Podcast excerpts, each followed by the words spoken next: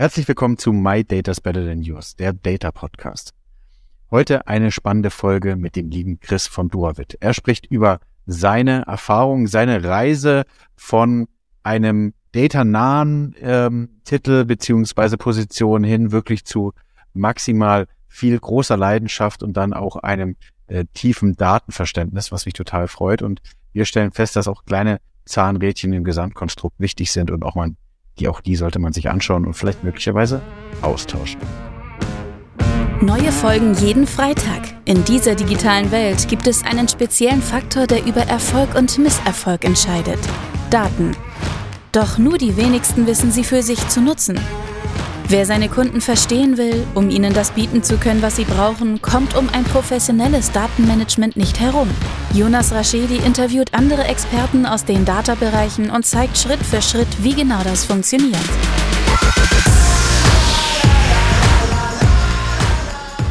Herzlich willkommen zu My Data is Better Than Yours, der Data Podcast. Schön, dass ihr eingeschaltet habt.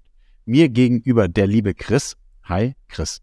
Hi, Jonas. Danke für die Einladung. Sehr gerne. Magst du dich einmal kurz vorstellen, wer du bist, was du machst und wo du arbeitest? Äh, ja, Chris, mein Name. Ich bin äh, Lead Data Engineer für Product Data bei der Duravit AG. Äh, wer die Duravit nicht kennt, wir sind ein Unternehmen äh, verbunden mit dem Schwarzwald, direkt im tiefsten Schwarzwald drin und wir sind komplett Badausstatter mit einer 200-jährigen Tradition also wir produzieren WCs, Waschtische, Badewannen, Wörwannen, aber auch Armaturen und Badmöbel, also alles, was dann nachher beispielsweise unter den Waschtisch kommt. Genau, ich bin jetzt seit 2019 bei der Duravit und kümmere mich da hauptsächlich um die Vernetzung der Produktdaten zwischen den einzelnen Systemen, beispielsweise ERP, zu einem PIM-System bis hin dann nachher zu Cloud-Systemen, die dann außen in der freien Welt rumgeistern. Und ich bin äh, an der Stelle auch der strategische und technische Kopf hinter der Konzeptionierung einer Data Cloud, die wir jetzt bei uns entsprechend etablieren wollen. Also die Data Cloud soll bei uns so eine Art Single Source of Truth dann nachher sein für zukünftige Unternehmensdaten. Wir ähm, machen das erstmal so in zwei Steps an der Stelle. Der erste Step ist, wir sind aktiv dran, äh, Produktdaten in die Data Cloud entsprechend reinzuladen. Und äh, später kommen dann Bestands-, Logistikdaten, Verkaufsdaten, irgendwelche Marketingdaten, die kommen dann entsprechend alle noch zusätzlich mit in diese Data Cloud dann nachher rein. Sehr cool. Jetzt hast du, glaube ich, ja eigentlich schon den Zustand beschrieben, den du aktuell machst. Ähm, ja. Irgendwann bist du ja, oder hast du angefangen bei Duavit. Ähm, nimm uns doch mal gerne mit. Jetzt, ähm, was macht so jemand in deiner Position mit deinem Titel? Ja, ich sage ja immer. Data Scientisten am Anfang zu, einzustellen macht wenig Sinn. Spoiler, ich finde es cool, dass du jemand wie du am vermeintlich Anfang kommst oder zu einem gewissen Zustand kommst, weil du ja einiges mit rocken kannst und, glaube ich, die Vorhut bist vor Data Scientisten, ja. Ja. Ähm, nehmen uns mal ein bisschen mit auf die Reise. Von wo kommt ihr und äh, was habt ihr getan, um da zu sein, wo ihr gerade steht? Ja, also äh, ursprünglich habe ich bei der Duravit mal als äh, Web- und App-Entwickler entsprechend angefangen. Das habe ich auch in meinem früheren Job gemacht hatte da dann entsprechend auch schon viel mit Daten zu tun, aber war dann eher nachher der Abnehmer. Also ich habe Daten visualisiert in Apps und dann entsprechend auch Daten wieder zurückgespielt. Aber jetzt als äh, Data Engineer bei der Duravit bin ich erstmal so in diese Rolle reingewachsen. Ja, ich war ganz am Anfang normaler Data Engineer. Das heißt normal, Junior dann in dem Fall. Und ähm, bin dann sehr schnell in dieses Thema entsprechend reingekommen. Bei uns ging es darum, dass wir 2019 ein neues PIM-System bei uns entsprechend äh, implementiert haben für die Leute, wo PIM nicht sagt, ist ein Produktinformationsmanagementsystem, wo ich alle meine Daten zu meinen Artikeln, zu meinen Produkten entsprechend sammle. Und ähm, an der Stelle bin ich dann entsprechend mit reingekommen. Ursprünglich wurde dieses Projekt mal geplant, damit man den äh, Produktkatalog, der bei uns nach wie vor immer noch gedruckt wird, dass man den äh, höchst automatisiert und dann entsprechend auch noch ein neues Layout drüber packt an der Stelle. Ja. Also es ist so, so die, die Welt, aus der wir kommen, unsere Marketing-Affinität und, und auch unser Background, was äh, so datengetrieben entsprechend passiert ist, hat sich bis hin zu dem Jahr 2018, 2019 sehr stark auf einen Printfokus entsprechend fix, äh, fokussiert. Die SHK-Branche, also die Sanitär-, Heizung- und Klimabranche, die ist noch äh, sehr mittelständlich und ähm, sehr entsprechend davon geprägt, was macht jetzt zum Beispiel der Konkurrent, ähm, wo geht denn entsprechend da die Reise hin? Und das war alles noch sehr konventionell und deswegen hat man sehr lange entsprechend auf solche Produktkataloge entsprechend gesetzt. Wir setzen nach wie vor auch noch auf Produktkataloge, aber wir merken selber, dass die, diese ganze Branche, die ist so im Wandel, ähm, E-Commerce-Shops ähm, preschen da entsprechend zusätzlich mit in den Markt rein, die dann natürlich auch sehr viel aufreiben an der Stelle und die wollen natürlich digitale Daten von uns. Ja. Ist so ein bisschen der Wandel. Ich hatte mal die Ehre und äh, irgendwann auch nochmal Nerven, um das zu tun, nämlich so ein Bad zu sanieren. Und da ist natürlich ja. der Zustand, du gehst irgendwie zu einem, zu einem Badaussteller und hast da irgendwie ganz viel Auswahl. Und dann ja. ähm, steht man in der Ausstellung, findet was cool, setzt sich irgendwie mit dem Berater, Beraterin an Platz und hat dann aber so einen wirklich hardcore riesengroßen Printkatalog, in dem ja. man, glaube ich, dann diese Einzelkomponenten raussucht. Ähm. Und den hattet ihr ja über das PIM höchstwahrscheinlich gedruckt. Ähm, ja. Und wenn man sich das jetzt anguckt, Richtung Marketplace, Richtung Online-Shops, die sich eben platzieren, diese Print-Sachen kann man natürlich nicht einscannen und irgendwie online anbieten, sondern man muss irgendwie auch äh, online-fähig sein, ja, oder die, ja, die, die, Daten dann irgendwie über Marketplace-Systeme dahin zu schieben. Das habt ihr, verstehe ich jetzt dann, eben versucht zu lösen. Wir, wir versuchen es zu lösen, wir sind dran zu lösen, wir sind aber bei weitem noch nicht auf dem Stand, wo wir sagen würden, okay, hier ist die Reise jetzt entsprechend zu Ende. Ähm, es kommen immer wieder neue Anforderungen entsprechend zu Daten, gerade wenn wir diesen ganzen Nachhaltigkeitsaspekt entsprechend mit reinbringen. Da tut sich beispielsweise in Skandinavien schon viel mehr als bei uns jetzt beispielsweise. Ähm, aber das wird immer mehr und mehr nachgefragt. Also wir hatten jetzt erst letztens eine Anfrage aus Italien und aus Frankreich. Da wird es jetzt verpflichten, dass man bei Artikeln, die aus Holz gefertigt sind, dass man die entsprechend auch kennzeichnet, dass die quasi dann nachhaltig sind oder dass die dann auch äh, recycelbar sind, ja. Da ist halt wirklich so. Da preschen Verbände. Wir haben in Deutschland einen ganz großen Verband mit der AGE, neue Medien und die bestimmen dann quasi auch so den, den Tonus an der Stelle. Die halten uns nämlich die Großhändler vom Hals und sagen, hey, alles, was zum Großhändler dann nachher an Daten geht, das läuft über uns. Die zentralisieren das so ein Stück weit. Ähm, das machen die anderen Hersteller wie Willeroy und Boch und Hans Krohe machen das genauso wie wir, dass die Daten an die AGE liefern und die AGE liefert dann nachher die Daten an die einzelnen Großhändler, die dann nachher da sind. Der, die bauen auch schon mittlerweile Portale. Ja, macht auch, finde ich, total Sinn. Ne? Also du kannst vervielfältigen, ja, wie du sagst.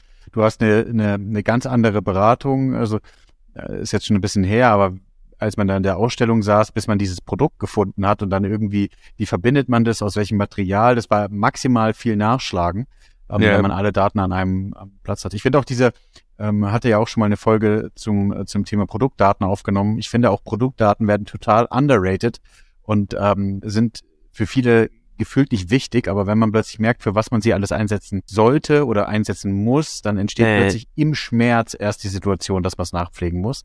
Und dann stellt ja. man aber auch plötzlich fest, dass man maximal viel händische Mitarbeiter braucht am Anfang, weil es eben nicht strukturiert vorliegt, ja. ähm, um die Datenstruktur zu strukturieren. Ja, das war bei, bei uns ist das ähnlich. Wir haben ja 170.000 verkaufsfähige Einzelartikel. Also bei uns redet man immer von SKUs an der Stelle. Ja. Und äh, jeder, jedes Produkt hat äh, bis zu maximal 400 Attributen, also Charakteristiken, Vermaßungen, irgendwelche Mediendaten und so weiter und so weiter.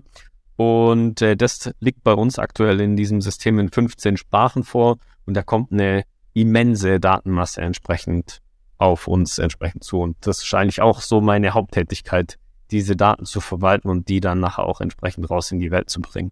Das heißt, ihr hattet schon den Bedarf da, also viele äh, kommen ja immer über den Use Case Anwendungsfall. Also war das schon die Situation, Großhändler hat nachgefragt, ähm, E-Commerce Boom gab's und dann war der Situation, wir brauchen diese strukturierten Daten, oder? Ja, ja.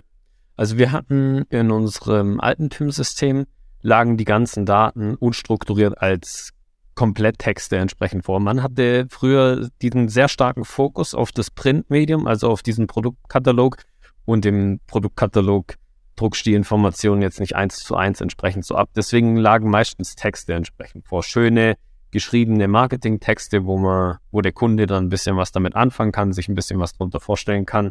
Da stand halt nicht ähm, Farbe weiß zum Beispiel, sondern da stand, die Sanitärkeramik ist aus hochwertigem Material in weiß gefertigt. So, und das äh, maximal unstrukturierter Datensatz. Und das macht halt ja. für mich als Data Engineer halt keinen Spaß. Nee, wenig Sinn und die ja. Filterfunktionen in einem Online-Shop sind auch ja. dann eher suboptimal.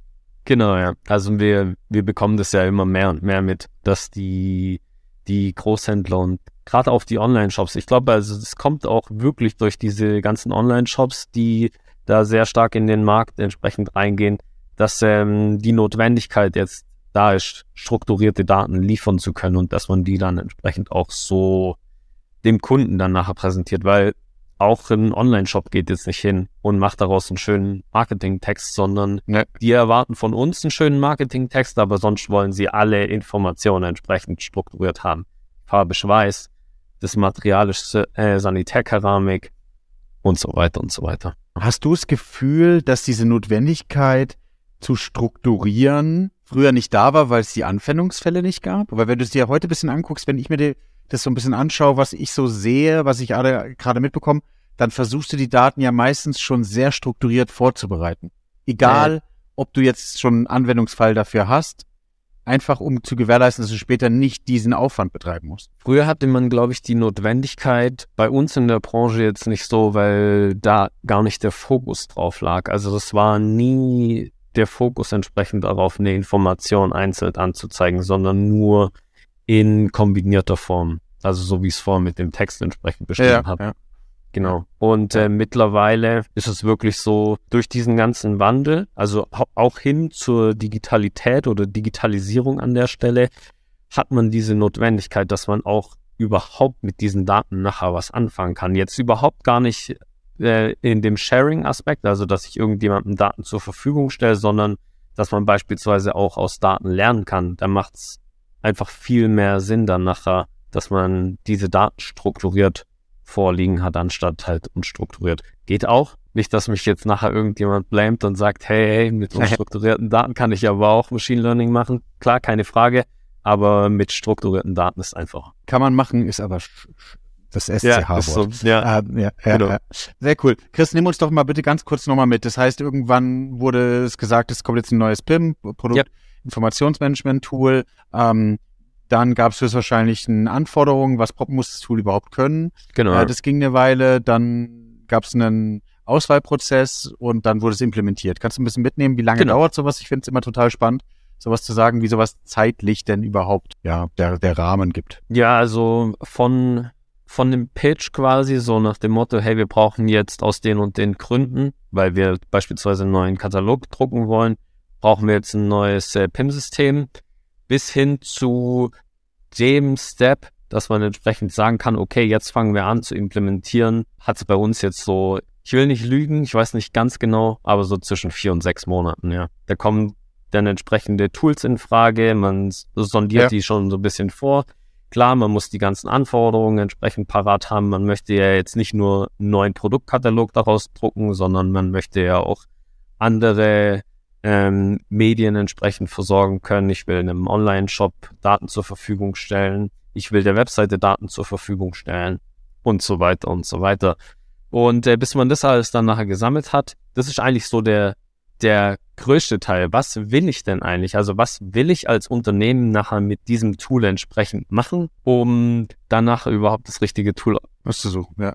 Die Anwendungsfälle. Mein Abteilungsleiter sagt es immer so schön, äh, er will jetzt kein keine Lösung kaufen, für die er kein Problem hat. Ja, ja, finde ich ein guter Punkt. Aber ich glaube, manchmal ist es doch so, dass oft versuchen Leute neue Technik einzuführen, um irgendwie einen Wandel herbeizuführen, wie du sagst, ja. ohne dass irgendwie ein existierendes Problem ist, ja, vorherrscht. Ja. Also cool.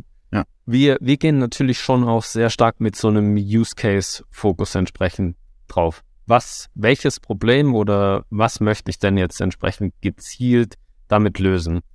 Beispielsweise, ich möchte jetzt ähm, Daten einem Online-Shop entsprechend zur Verfügung stellen. Das muss dann entsprechend ein Use Case sein, der wird entsprechend runtergeschrieben und dann muss bewertet ja. werden, mit welchem System wir das entsprechend besser oder schlechter machen können. Jetzt wart ihr ja top vorbereitet. Wie ist denn das Projekt ausgegangen? Also wie sieht's denn aus? Ja, also das PIM-System ist eingeführt. Der erste Produktkatalog ja. wurde entsprechend daraus gedruckt. Das wurde an alle ja.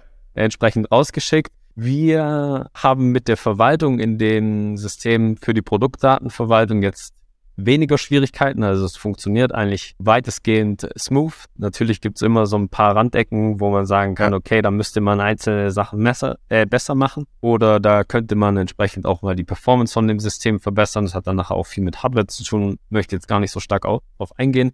Wir hatten eher dann nachher das große Problem bei dem PIM-System, dass wir halt diese 170.000 SKUs drin haben mit bis ja. zu 400 Attributen und dann in 15 Sprachen und das ist einfach eine schiere Masse an Daten, wo mit, mit dem das System beim Exportieren, also wenn ich diese Daten nach außen geben möchte, gar nicht so sehr die Generierung vom Katalog, sondern wirklich dann nachher auf eine Cloud-Plattform äh, entsprechend rausbringen, das äh, ist gar nicht so einfach entsprechend mit dem System. Also ich habe Zahlen und die würde ich jetzt gerne auch mal mitbringen. Also so, so ein Vollexport aus dem System für unsere ganzen Artikel. Also wenn man jetzt zum Beispiel diesen ganzen Aufbau dann nachher macht, so dass die Daten einmal ja. aus dem System in ein externes System übergegangen sind, ein ganzer Tag hat es entsprechend gedauert. Und äh, Okay, krass. Mittlerweile dieses ganze ganze Zeug, dieser ganze digitale Wandel, da ist halt so, ich habe was geändert im System, ich will das aber in fünf Minuten da haben und ich will es nicht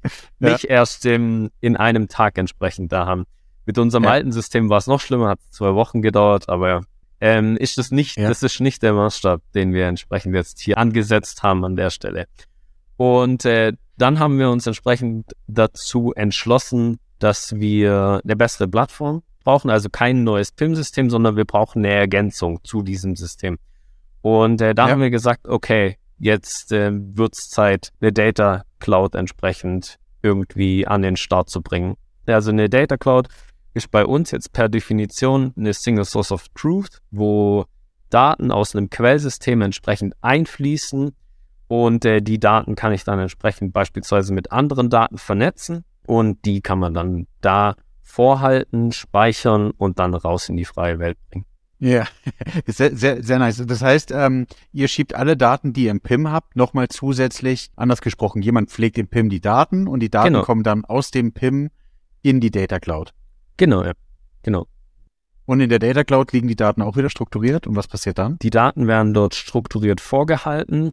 Die werden dann entsprechend in quasi das Datenschema dann entsprechend reingepackt. Und die Data Cloud hat jetzt für uns den Vorteil, dass wir jetzt andere Quellsysteme, beispielsweise ein ERP-System oder ein CMS entsprechend noch zusätzlich mit anschließen können und ja. diese, diese Quelldaten aus unterschiedlichen Systemen miteinander vernetzen können. Also, dass wir nicht nur aus dem einen System lernen können oder dass wir Daten aus ja. dem einen System beziehen können, sondern aus vielen unterschiedlichen Systemen dann nachher beziehen können und ähm, die dann nachher voneinander lernen lassen können oder die dann nachher auch miteinander aggregiert werden können. Kannst du uns einmal mitnehmen? Jetzt haben wir über Anwendungsfälle oder äh, Use Cases gesprochen. Welcher Use Case sozusagen jetzt damit möglich ist, wer der vorher vielleicht eher nicht oder langsam möglich ist? Ich bringe immer, das ist ein Zukunfts-Use Case, äh, den ich jetzt sage, aber ich bringe immer gerne das Beispiel. Ja durch diese, diese Vernetzung wäre es mir jetzt beispielsweise möglich, ein Artikel, der jetzt beispielsweise bei uns in Weiß verkauft wird, mehr Umsatz macht wie der gleiche Artikel, der in Schwarz beispielsweise auch zur Verfügung stehen würde oder in einer anderen Farbe zur Verfügung stehen würde. Geht aktuell noch nicht so einfach und äh, mit der Technologie wären wir imstande, das entsprechend sehr schnell auf die Straße entsprechend zu bringen. Die Daten müssen aber tatsächlich erstmal in der Data Cloud vorhanden sein. Und das ist dann der Step davor. Das ist tatsächlich eigentlich meine Aufgabe. Meine Aufgabe ist nachher nicht, irgendwelche Analysen oder Statistiken oder Reports entsprechend zu erstellen. Also das, was ich jetzt hier gerade vom äh, Use Case aus gesagt habe, sondern mein Schwerpunkt liegt darauf, diese Daten in der Data Cloud entsprechend verfügbar zu machen aus deiner Richtung, also dein PIM. Also vorstellen kann man sich, das ein runder Tisch und jeder sitzt da dran und jeder Data Engineer aus jeder jeder Abteilung oder aus jeder, jedem Bereich, du aus dem PIM, die anderen vielleicht aus dem E-Commerce, schieben ihre genau. Daten in die Data Cloud und dann kann in der Mitte umgerührt werden. genau.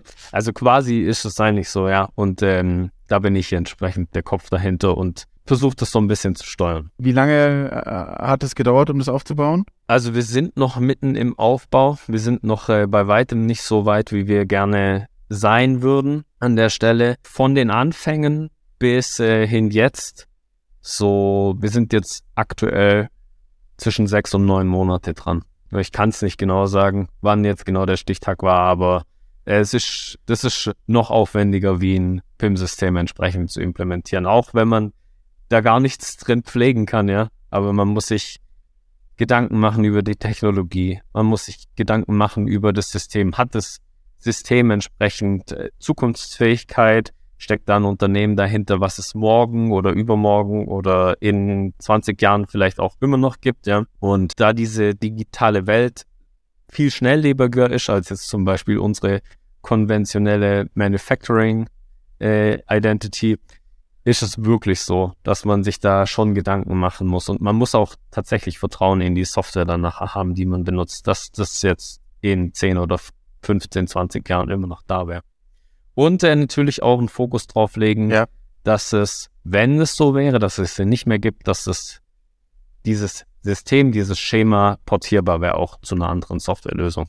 Was mir so ein bisschen gefällt an der Konstellation, die du jetzt gerade mit mir besprochen hast, ist, ähm, dass du natürlich nicht nur die Data Cloud austauschen kannst, sondern du hast auch jetzt die Situation, dass du modular auch das PIM austauschen kannst. Nämlich du hast alle ja. Daten in der Data Cloud, vice versa. Und hast die Situation, dass du jetzt auch das PIM ablösen könntest, wenn du wolltest. Theoretisch geht das. Ähm, ich wurde, also wir mussten letztens vor gut zwei Wochen erstmal ein neues Backup bei uns entsprechend einspielen ins PIM, weil äh, was nicht geklappt hat, beziehungsweise weil es für äh, einen Tag kaputt war äh, musste man Backup ja. einspielen und dann kam auch mal so die Idee kurz auf, ja, wir könnten doch aber aus der Data Cloud entsprechend die Daten wieder zurück ins PIM überführen.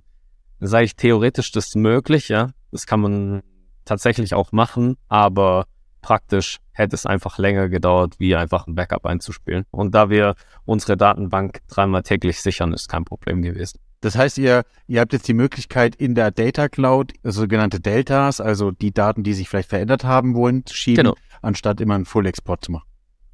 Genau, ja. Also es ist äh, bei uns so, das PIM-System bietet eine Schnittstelle, wo man sich dann tatsächlich die geänderten Daten abholen kann und die werden dann per äh, Stream dann direkt übers Internet dann in die Cloud halt entsprechend eingeschrieben. Sogar äh, die Data Cloud hat dann nochmal die Möglichkeit, sogenannte Delta-Checks entsprechend zu machen, um dann entsprechend zu sagen, hey, guck mal, der Datensatz hat sich in Wahrheit gar nicht geändert, da hat jemand irgendwas anderes dran geändert, aber nicht genau dieses Attribut mit dem Wert.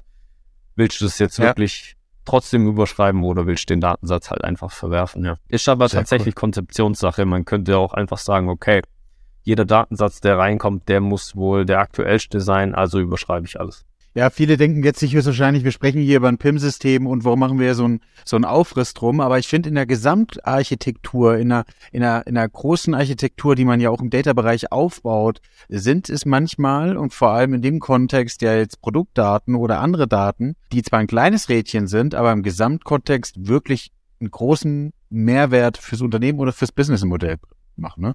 Also ihr seid ja eigentlich mit dem Thema gekommen, irgendwie so ein bisschen, ähm, welche Herausforderungen habt, welchen Anwendungsfall, äh, Großhändler, E-Commerce und habt euch dann dazu entschieden, diesen Wandel mitzugehen, das kleine Rädchen auszutauschen, zu sehen, okay, wenn das kleine Rädchen jetzt hier viel performanter ist, wie sieht es mit dem Rädchen danach aus? Man hat wirklich festgestellt, dass man dadurch eigentlich so eine Architektur nach und nach verbessert. Ich habe damals, als es äh, auch darum ging, machen wir das jetzt mit der Data Cloud oder machen wir das entsprechend nicht, habe ich gesagt, es bringt nur was, wenn wir auch noch weitere Quellsysteme entsprechend anschließen.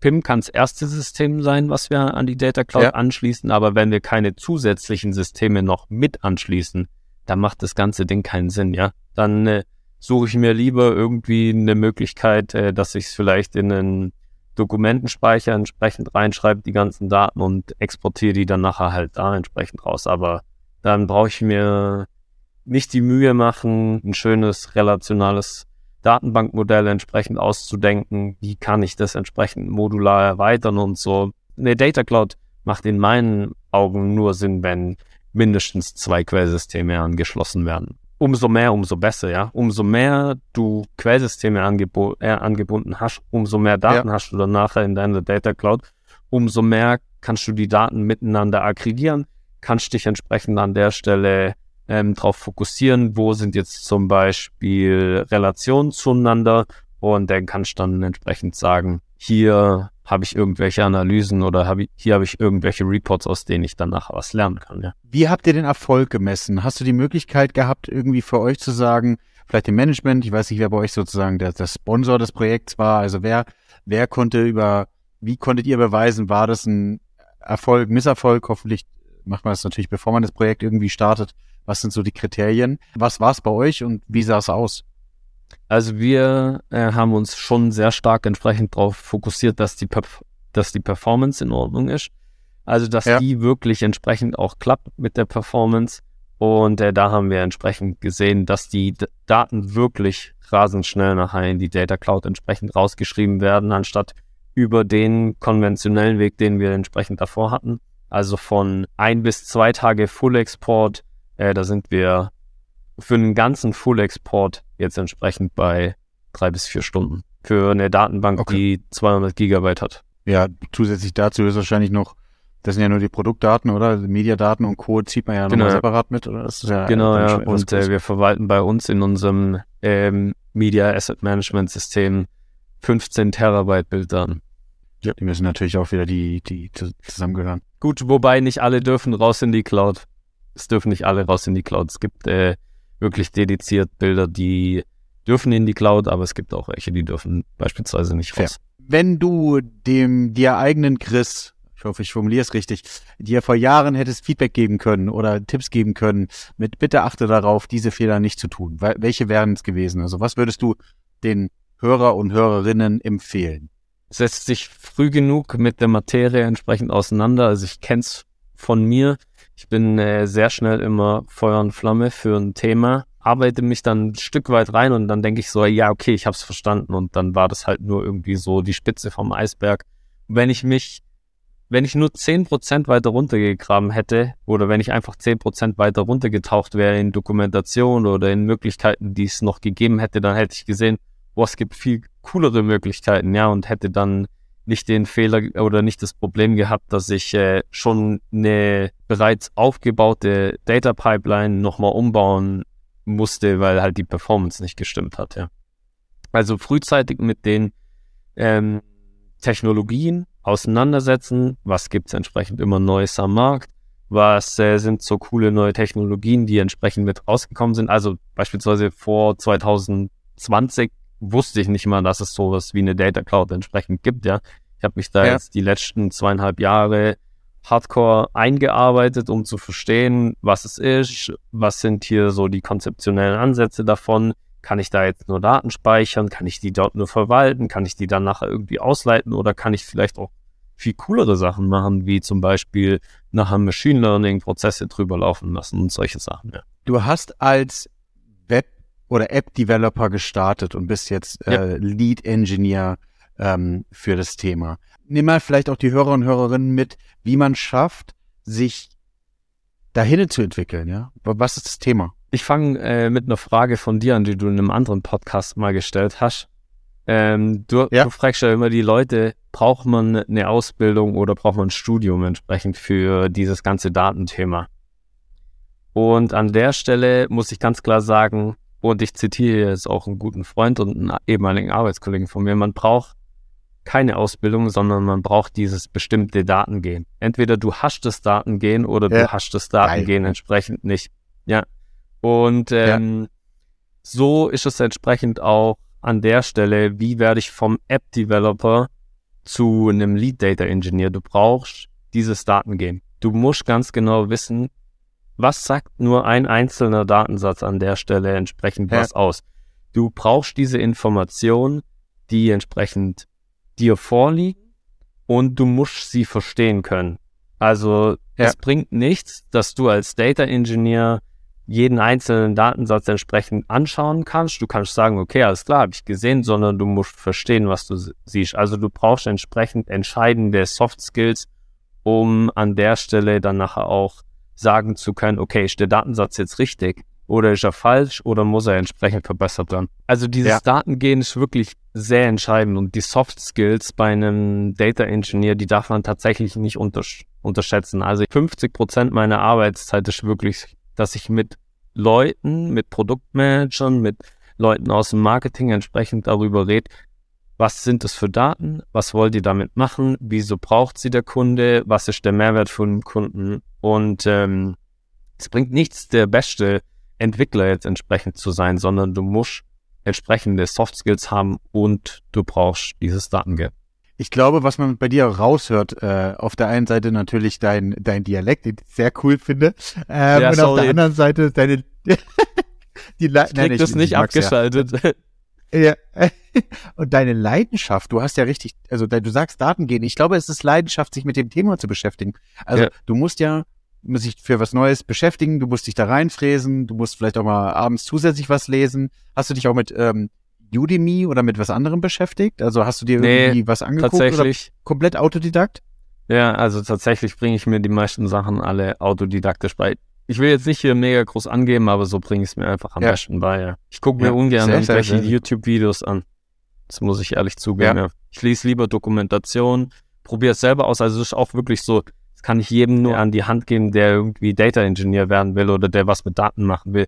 Ihr müsst es selber ausprobieren. Wirklich. Ihr müsst die Daten einfach mal über eine Pipeline entsprechend drüber laufen lassen und dann seht ihr, oh, die ganzen E-Mail-Adressen, die ich gerade reingeladen habe, die haben alle halt irgendwo ein Validitätsproblem und äh, zum ja. Beispiel bei der Endung de fehlt jetzt nachher das e oder da wurde ded dann nachher eingetragen und dann, okay, alles klar. Wieso? Ja, also du fragst dich erstmal, wieso sind die Daten falsch, ja? Aber du merkst dann irgendwann, okay, es korrigiert sie jetzt in den nächsten zwei, vier, sechs Wochen nicht, aber die Daten müssen raus, ja. Dann, du musst das ausprobieren. Du musst wirklich, du darfst keine Scheu haben, die Daten entsprechend anzugucken, die mal entsprechend über eine Pipeline laufen zu lassen und dann halt auch zu sagen, okay, die Daten, die scheiße sind, die fliegen halt raus. Shit in, shit out. Ja, und auch äh, visuell oder mit einfachen Anwendungsbeispielen vielleicht dann auch ja. den Kolleginnen und Kolleginnen, die einen Tipp geben dazu. Ja, ja ich habe den Kollegen cool. dann nachher auch gesagt, hey, die E-Mail-Adressen, die sind halt nicht valide die Leute können wir jetzt halt über ein Newsletter-Tool entsprechend nicht anschreiben, weil das Newsletter-Tool halt sagt, okay, ja.